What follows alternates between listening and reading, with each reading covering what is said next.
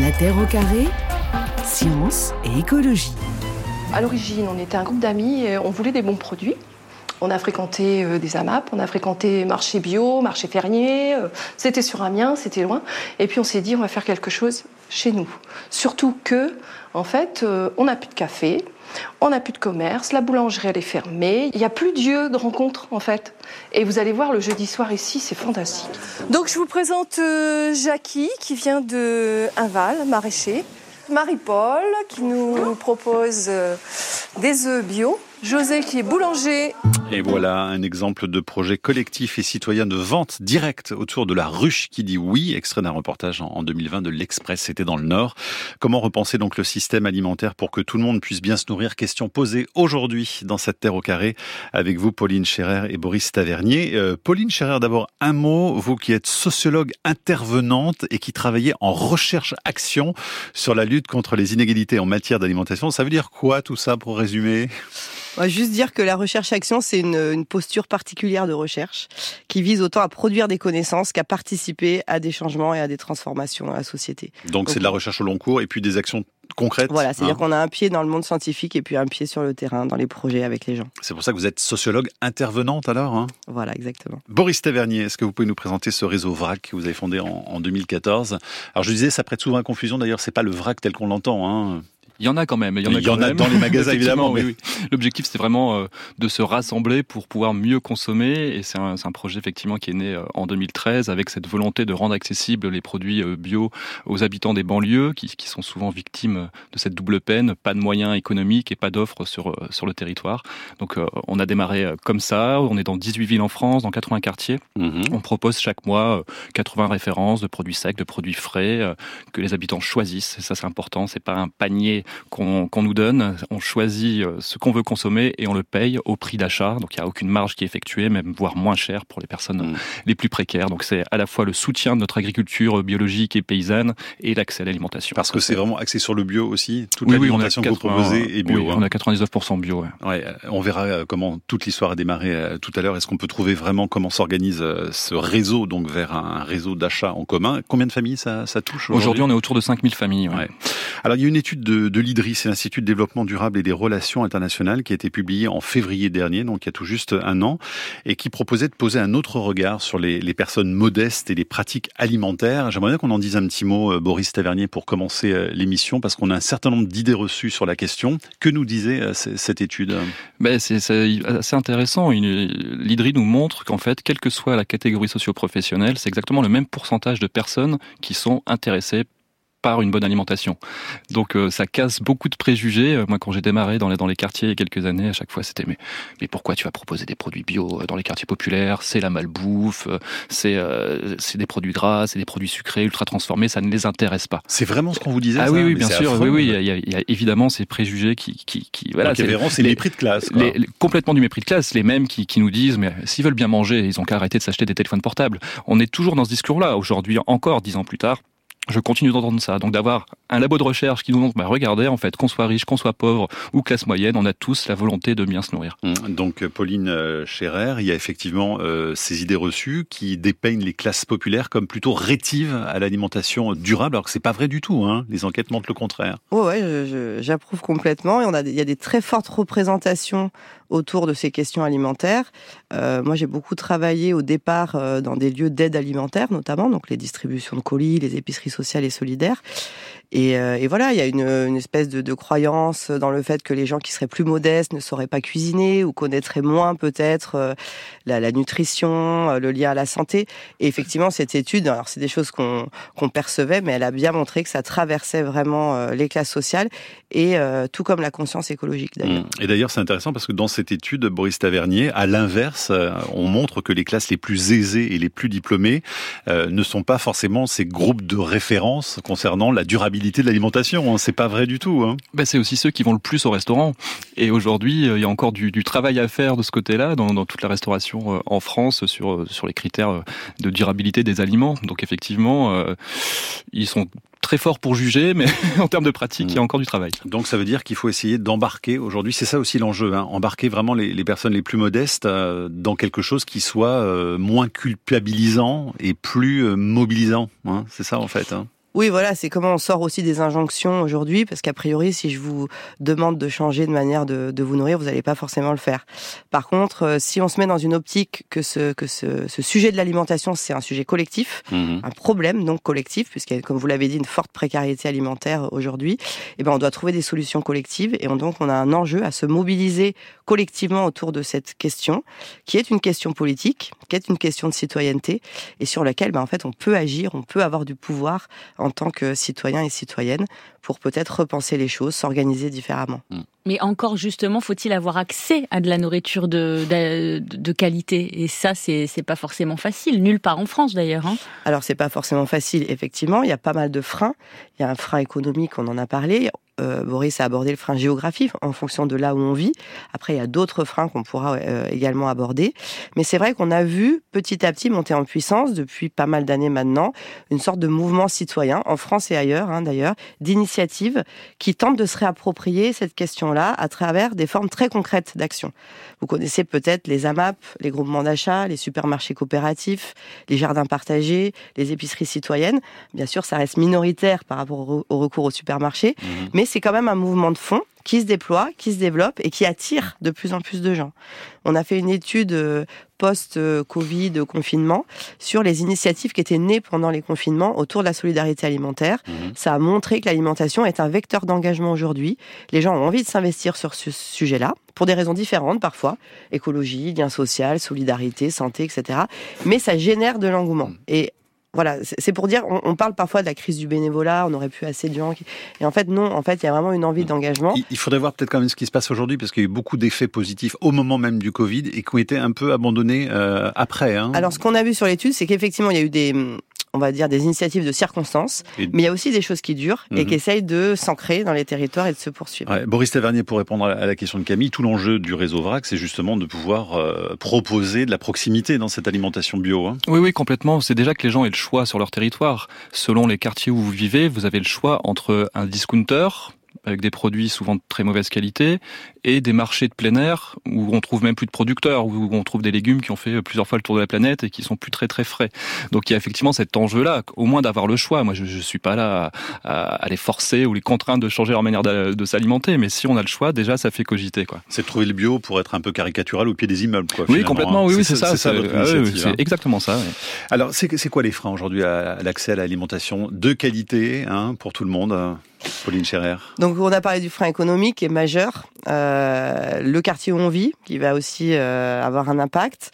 Après, bah, il y a tout euh, l'environnement alimentaire dans lequel on évolue tous. Quels sont les messages publicitaires qu'on reçoit Qu'est-ce qu'on a finalement devant les yeux pour consommer Et c'est vrai que ça c'est une grosse, voilà, c'est aussi un enjeu de pas ramener la question d'un changement de pratique alimentaire à l'échelle de l'individu, qui mmh. devrait changer tout seul dans son coin, mais bien de questionner finalement l'organisation sociale qu'on a aujourd'hui autour de l'alimentation, d'où le fait que c'est un sujet politique.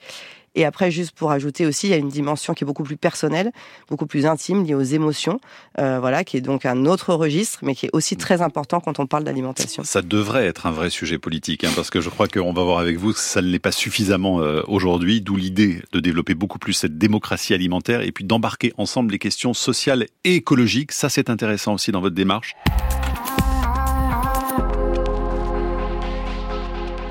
Comment entamer une transition vers une alimentation saine, accessible et durable. On en parle avec euh, Boris Tavernier de VRAC et Pauline Scherer, donc sociologue. Euh, Pauline Scherer, justement, qu'est-ce qui caractérise la, période que nous vivons, puisqu'on parlait de précarité alimentaire? Est-ce que ça s'est beaucoup accentué là, ces derniers mois, ces dernières années? Bah, je pense que les crises qu'on euh, vient de connaître, hein, qui se succèdent, n'arrangent pas les choses, les questions d'inflation non plus. Mhm. Et on met peut-être un focus un peu plus important aussi sur l'alimentation, au sens où on, bah voilà, on se rend compte que c'est un enjeu de santé euh, fondamental et que c'est aussi un enjeu environnemental et au-delà de ça, euh, enfin, comment on définit la précarité? La précarité, c'est l'incertitude. On ne sait pas de quoi demain sera fait. Donc ça, c'est déjà quelque chose de très important. En matière d'alimentation, c'est encore plus important. Et ensuite, la précarité, on pense souvent dimension économique, mais aussi une dimension sociale. C'est la perte des liens mhm. familiaux, sociaux, de voisinage, du travail, etc. Et puis, comme on l'a dit tout à l'heure, une forme de un peu de disqualification, de stigmatisation. Et en fait, autour de l'alimentation, finalement, on retrouve toutes ces dimensions-là. C'est pour ça que ça en fait aussi un sujet intéressant et et, un vecteur assez fort pour travailler euh, sur euh, voilà. Mais finalement, l'alimentation, ça reste une des composantes d'une précarité qui est plus large. Hein. Mm. Et souvent, on dit que c'est la variable d'ajustement d'un budget. On va prioriser le logement, un toit sur sa tête, peut-être l'énergie. En ce moment, grosse problématique sur l'énergie.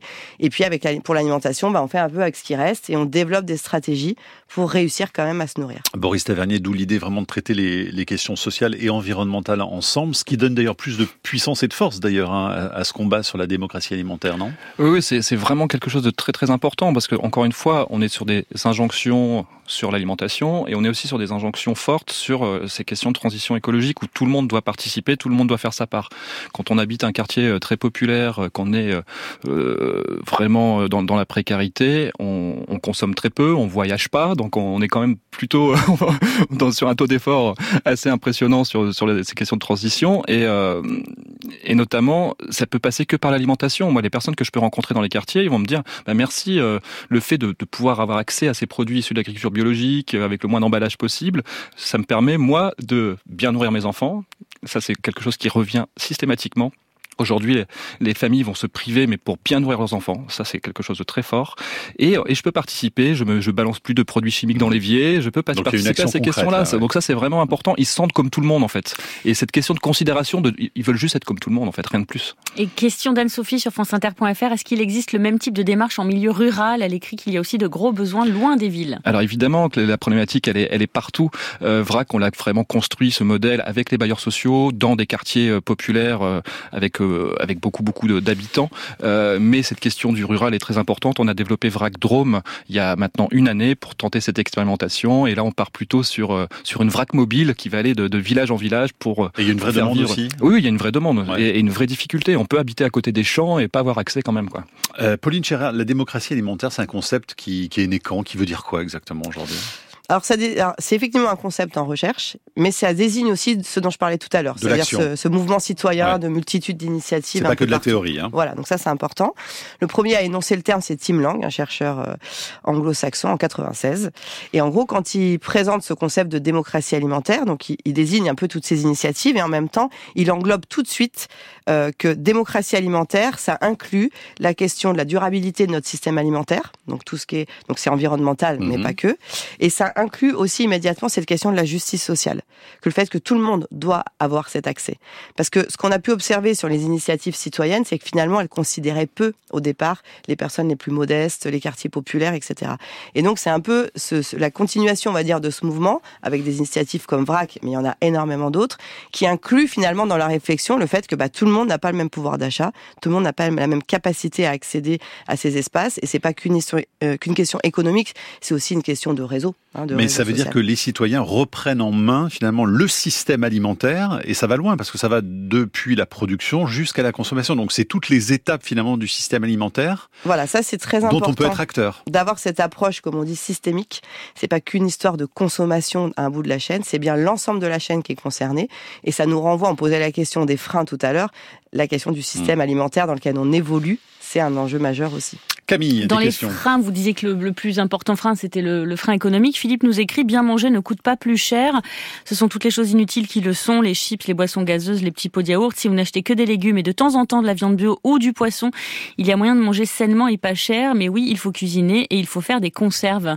Est-ce que c'est vrai ça quand même que ça coûte pas plus cher de manger bio en particulier? Le bio, oui, le bio est plus élevé. Il faut être euh, très honnête là-dessus. C'est plus cher, mais je dirais c'est surtout les revenus, les minima sociaux qui sont pas assez élevés. Il y a une question politique. Aujourd'hui, euh, la politique agricole commune finance essentiellement l'agriculture conventionnelle, donc ça se joue aussi là-dessus. Il y a moins d'aide pour euh, pour l'agriculture biologique, mais aujourd'hui, malheureusement, cuisiner coûte quand même plus cher que d'acheter un plat ultra transformé. Donc ça ne suffit plus.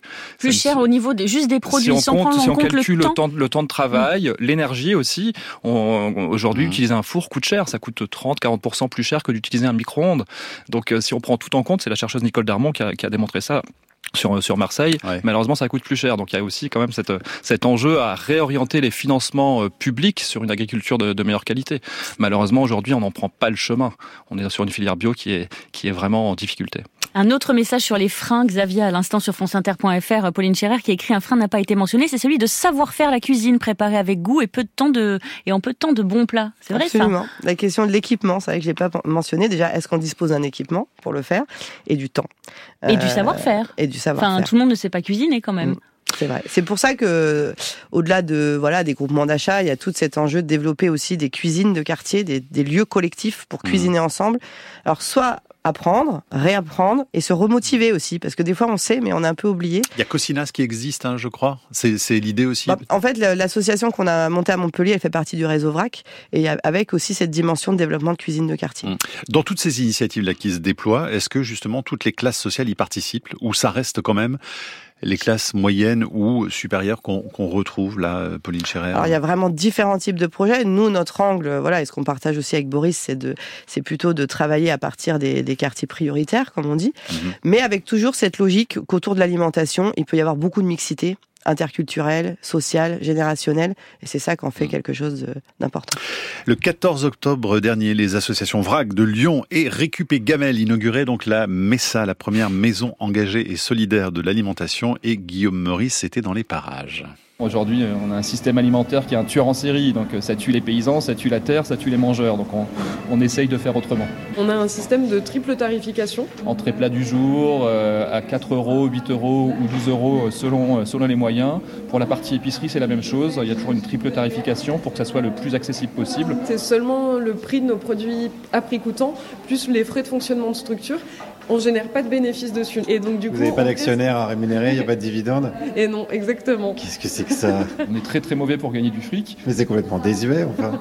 Voilà, c'était en octobre dernier. Comment ça fonctionne, Boris Tavernier, cette maison engagée et solidaire de l'alimentation? Donc c'est à Lyon, là. Hein oui, c'est à Lyon, dans, le 8e arrondissement, un gros QPV. Euh, c'est vraiment ce que, ce que disait Pauline à l'instant, de lier la pratique de la cuisine à l'accès à l'alimentation. Euh, la précarité alimentaire génère de la solitude et là de pouvoir se retrouver ensemble autour de, la marmite, euh, c'est vraiment important. Ça marche très bien. Il y a plus de 300, 300, 350 adhérents du quartier vraiment qui sont qui viennent au quotidien.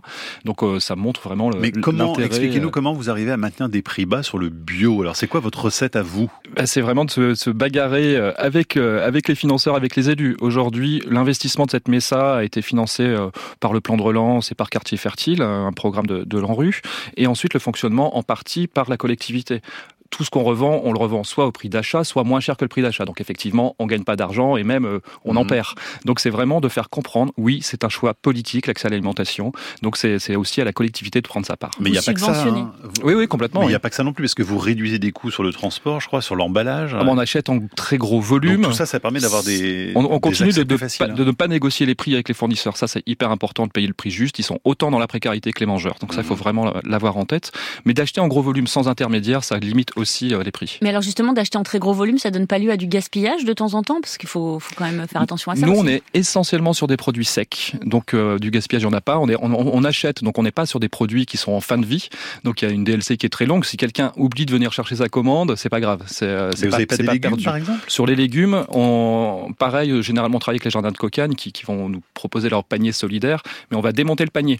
Parce qu'en fait, si on donne un panier complet, là, il y aura des problématiques de, de perte, parce que bah non, moi j'aime pas les blettes, bah non, j'aime pas le chou-fleur, ou je sais pas cuisiner euh, la patate douce ou autre chose.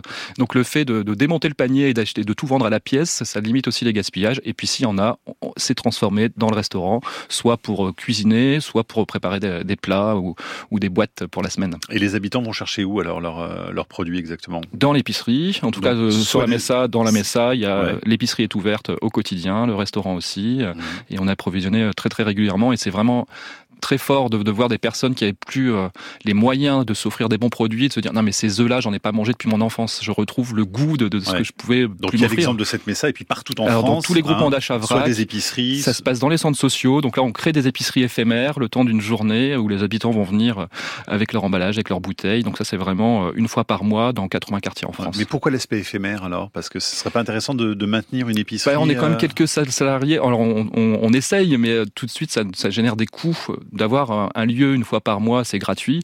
D'avoir un lieu à nous, ça coûte beaucoup d'argent. Donc, mmh. étant sur beaucoup de produits secs, ça nous permet de, tenir, de tenir le mois avec euh, ce qu'on achète chez Vrac.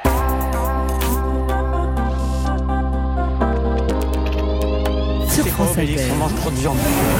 Qu'est-ce que tu veux manger d'autre, toi? Des légumes. Des légumes. Des légumes? Hein? De ça et des filles Des légumes Astérix et Obélix, l'Empire du Milieu de Guillaume Canet, ça sort mercredi sur les écrans. On parle alimentation cet après-midi. Comment permettre euh, à toutes et tous d'accéder justement à une alimentation accessible et durable? Dossier de la Terre au carré avec la sociologue Pauline Scherer et Boris Tavernier de ce réseau VRAC. Euh, on trouve de la viande d'ailleurs dans, dans, le réseau ou pas? Alors la viande non, mais euh, VRAC Finistère a, a, a, proposé des huîtres en tout cas ah. cet hiver. Donc chacun selon selon la région dans laquelle vit va proposer ça. des produits locaux. Ouais. Et ensuite on a aussi beaucoup de produits on est quand même sur des régions de monoculture, donc euh, on a quand même des fruits et des, des, des, légumineux qui viennent euh, de Charente pour tous les vracs.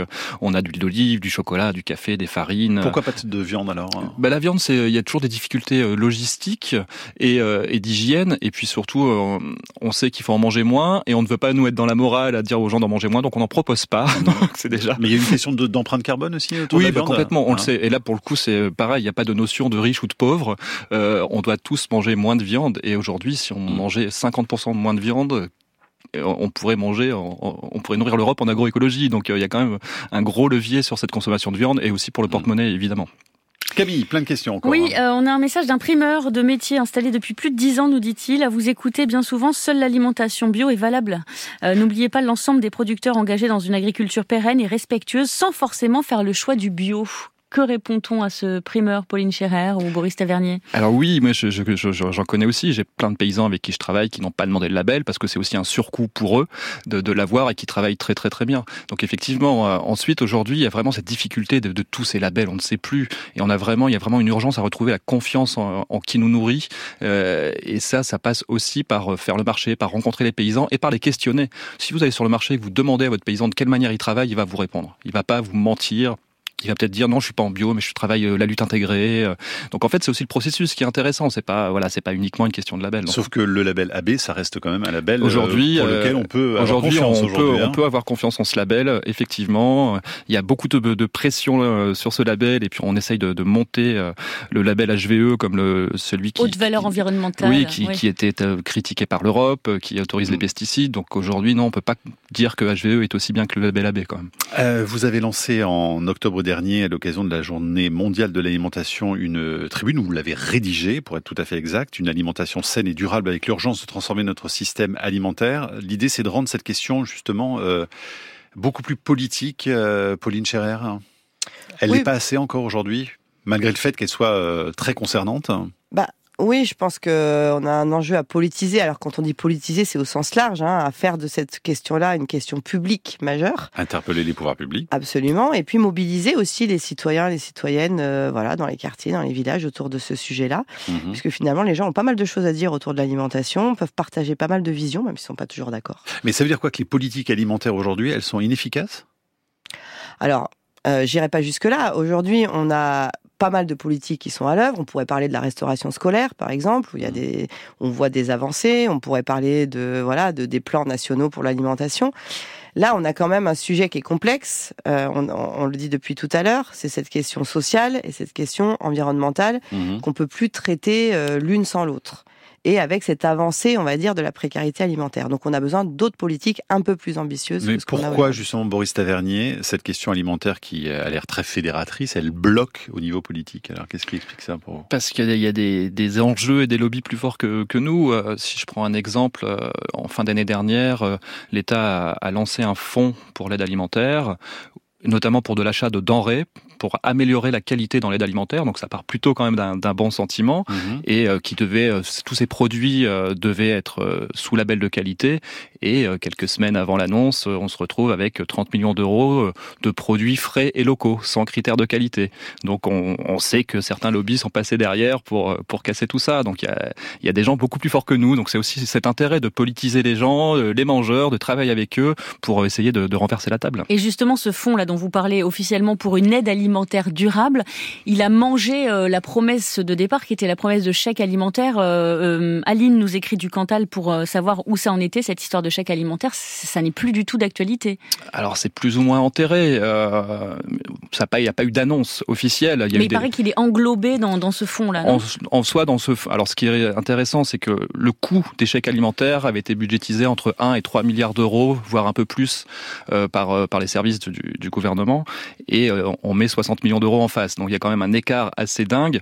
Et localement, on nous demande de faire des expérimentations de chèques alimentaires. Non, il n'y a pas une volonté Mais forte. Sauf que cette question du chèque alimentaire, Pauline Scherer, est-ce qu'elle est suffisamment puissante pour remettre en cause ce système qui fonctionne pas aujourd'hui pour un accès à tous? Et non, elle n'était pas suffisante, mais voilà, elle commençait à répondre à ces questions de choix, par exemple, à cette question de plutôt, voilà, quand on est en situation de précarité alimentaire, on a soit les colis, soit les épiceries sociales et solidaires, soit les distributions de repas quand on est vraiment, par exemple, dans la rue, etc. Ou étudiant, il faut rappeler. Ou étudiant, évidemment, il y a une grande diversité de profils, c'est important de le rappeler, de, de recourant à l'aide alimentaire.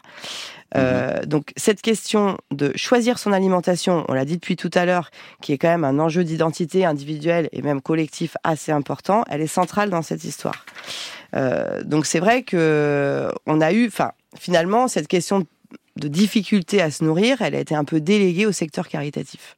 Donc on, a eu donc voilà une montée en puissance mhm. malheureusement des associations d'aide alimentaire devant répondre à de plus en plus de besoins. Or, l'alimentation est un droit, un droit reconnu au niveau international qui dit bien que tout le monde doit avoir accès à une alimentation en quantité, en qualité, suffisante, euh, adéquate, respectueuse des cultures, etc., etc.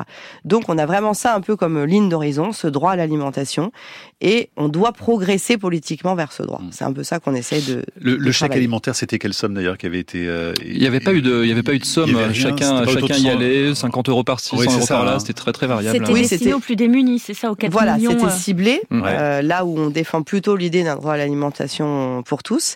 Et après, ce qu'il faut voir, c'est que nous, ce qu'on essaye de travailler, c'est bien sûr le côté consommateur et notamment les plus précaires, les plus éloignés de cette alimentation de qualité, mais c'est aussi la question du système alimentaire. Mmh. Qu'est-ce qui peut faire levier aujourd'hui pour que notre système alimentaire bouge? Dans les pratiques agricoles, dans la transformation, dans les modes de distribution où va la valeur qui est créée dans ce système Voilà, qui travaille, etc. Il y a plein de questions. Allez, on va écouter un message vocal de Mathilde qui vient d'arriver sur l'application France Inter. Oui, bonjour, la Terre au carré. Euh, je réagis à votre émission. Dans mon village de 400 habitants, euh, Chirouble, dans le Beaujolais, on a monté euh, une épicerie solidaire coopérative euh, sur le modèle national des épis, monépi.fr. Donc on revend sans marge en s'engageant tous, en donnant tous de notre temps. On distribue sans marge les produits des producteurs locaux et d'un grossiste bio. Et euh, surtout, ça donne une super dynamique dans le village. Merci Mathilde pour ce message euh, qui illustre aussi ce que vous faites avec euh, VRAC, Boris Tavernier. Ah oui, oui bien Tout ça, c'est la même famille. Au Mais bien hein. sûr, bien sûr, on est un maillon de cette chaîne. On a les magasins coopératifs mmh. qui poussent aussi de plus en plus.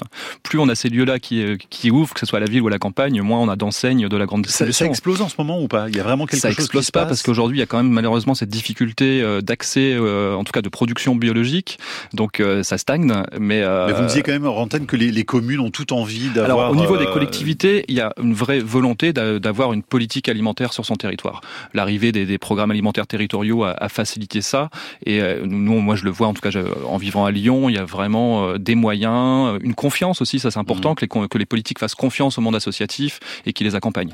Benjamin nous demande, allez-vous parler du principe de sécurité sociale alimentaire? Ben, ben voilà, on y arrive. Absolument. Alors cette idée, elle est née comment exactement, Pauline Scherer Parce que est-ce qu'on peut faire vraiment un parallèle avec la santé?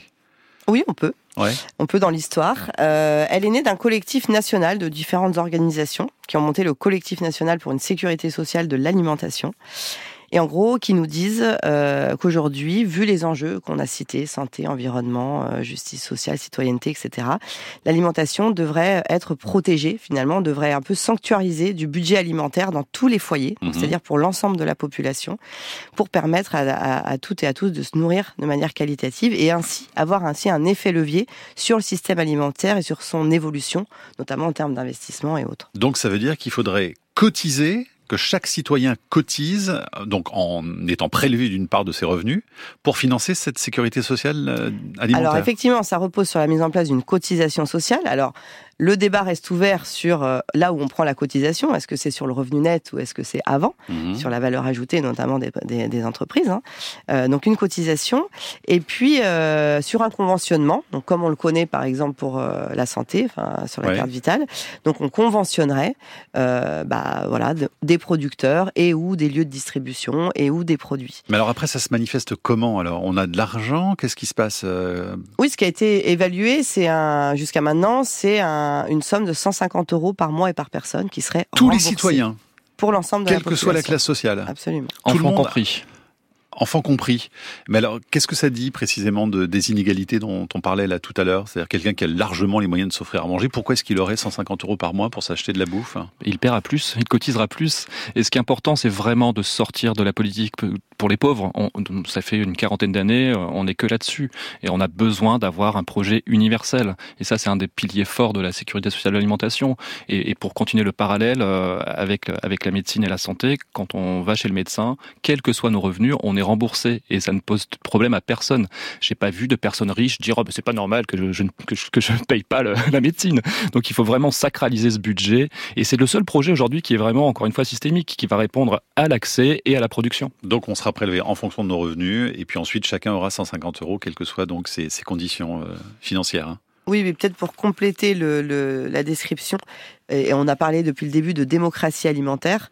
En fait, ce projet de SSA, il fait vraiment référence à la création de la Sécu après-guerre, et donc à la constitution de caisses primaires, de caisses locales, Mhm. qui étaient euh, gérées par les travailleurs et par les travailleuses de manière très démocratique. On a eu jusqu'à 123 caisses locales, euh, caisses primaires de Sécu. Donc la Sécu maintenant c'est autre chose, c'est plus géré de la même manière, mais c'est aussi, re- enfin voilà, cette dimension de démocratie alimentaire, elle est fondamentale dans l'idée de sécurité sociale. de Donc là, c'est un collectif hein, qui s'en occupe pour une sécurité euh, sociale de l'alimentation. Donc ils échangent, ils cogitent, euh, ils ont même évalué ce que ça coûterait euh, finalement chaque année en, en milliards. hein. Ouais, c'est 120 milliards, je crois. 120 milliards. Est-ce que euh, il y a un écho particulier auprès de- du gouvernement, par exemple, sur cette question ou On veut pas du tout en entendre parler? Non, pour l'instant, c'est c'est pas quelque chose qui, qui les mobilise beaucoup. Il y a eu un avis du Conseil national de l'alimentation euh, en fin d'année dernière qui euh, préconisait de- d'expérimenter, en tout cas, la SSA sur sur le territoire. Et il n'y a jamais eu autant d'abstention au sein du CNA. Donc pour l'instant, c'est- ça fait peur. Le mot sécurité sociale fait peur. On, on y voit des, des trous abyssaux, de, de, de- vraiment de, un coût, et on n'y voit pas le bénéfice Ce aujourd'hui. faut- quoi le bénéfice justement? Et en fait, aujourd'hui, il y a- il y, a quand même quelque chose qu'on ne mesure pas. Et, euh, et c'était des discussions que, que, que j'ai eues avec Nicolas Bricas, il- qui nous disait, qui est chercheur à Montpellier, qu'aujourd'hui, quand on utilise un euro pour acheter un produit dans l'industrie agroalimentaire, en fait, en réalité, il coûte 2 euros à la société en termes de pollution et d'environnement. Donc ça, on n'en parle jamais de ces coûts évités. Aujourd'hui, l'accès à l'alimentation permettrait aussi de limiter ces coûts. Justement, Michel euh, nous dit sur franceinter.fr, il y a une petite battle euh, entre les auditeurs sur le budget. Donc, il y en a qui disent toujours arrêtez de croire que ça coûte plus cher de bien manger. Et Michel dit cuisiner coûterait plus cher. Tenez-vous compte des frais de santé générés par la malbouffe et les plats préparés. Alors Pauline ça, c'est l'intérêt de cette sécurité sociale. Oui, aussi, voilà, hein. j'allais ajouter à ce que disait Ouais. Maurice, les coûts de santé, qui sont des coûts complètement cachés aujourd'hui. Donc, faut, faut vraiment se dire que cette idée, c'est et tout ce dont on a parlé depuis tout à l'heure, c'est cette question de prévenir aussi à un moment donné, de de penser l'alimentation comme une manière de prévenir tout un tas de risques qui aujourd'hui, bah voilà, sont quand même assez majeurs.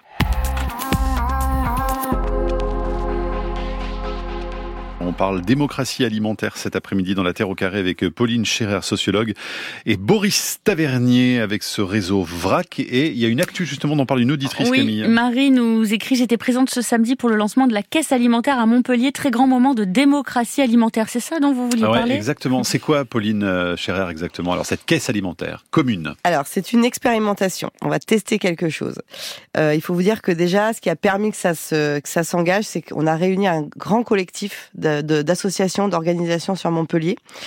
Euh, et on coordonne ça avec euh, la Fédération régionale des CIVAM, qui est une association de paysans, et avec plein d'autres projets locaux, euh, d'épiceries sociales et solidaires, de supermarchés coopératifs. On a vraiment essayé de fédérer tout le monde. L'idée de la caisse alimentaire commune, c'est à la fois une initiative locale. On avait testé avec l'association L'Esperluette il y a deux ans des bons d'achat euh, sur un marché de producteurs pour des, des personnes modestes, des familles en difficulté, qui avait extrêmement bien marché et qui avait été extrêmement bien perçu du côté des producteurs et du côté des, des gens. Et en fait, ça nous a inspiré. Et après, on a croisé bah, ce projet de sécurité sociale de l'alimentation qui montait un peu en puissance, en tout cas dans nos réseaux. Et donc, on a imaginé euh, ce principe de caisse. L'idée de la caisse, c'est un budget. Donc, c'est de l'argent qu'on est allé chercher pour l'expérimentation euh, auprès de financeurs publics et privés. Ensuite, c'est surtout la création d'un comité citoyen de l'alimentation qu'on est allé mobiliser dans les quartiers de Montpellier et de la métropole. Aujourd'hui, c'est 47 habitants et habitantes, une majorité de femmes, qui composent ce comité citoyen, qui se réunissent depuis le mois d'octobre toutes les deux à trois semaines pour penser le fonctionnement de cette caisse. C'est-à-dire qui va cotiser combien à la caisse en fonction de quels critères. Donc par rapport à ce qu'on disait tout à l'heure, nous on a fait le choix plutôt que chaque personne cotise à la caisse en fonction de ses moyens, mais que tout le monde dépense la même somme chaque mois, à savoir 100 euros pour notre expérimentation, dans un circuit de points de vente conventionné par ce comité citoyen sur des critères de qualité.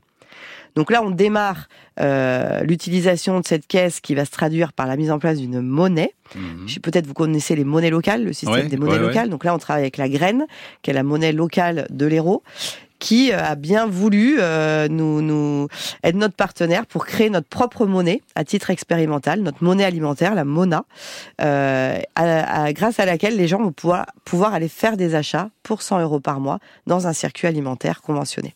Est-ce que euh, ce système de monnaie, de d'organisation comme ça et tout peut pas être euh, contre-productif, c'est-à-dire être un peu rébarbatif euh, pour certaines personnes, se dire c'est trop compliqué, c'est trop des babos, c'est des trucs comme ça, ça m'intéresse pas. Alors ça, je dirais que l'expérimentation nous le dira. la force du projet aujourd'hui, c'est qu'on a fait un gros travail de mobiliser, mobilisation pardon dans les quartiers auprès des associations.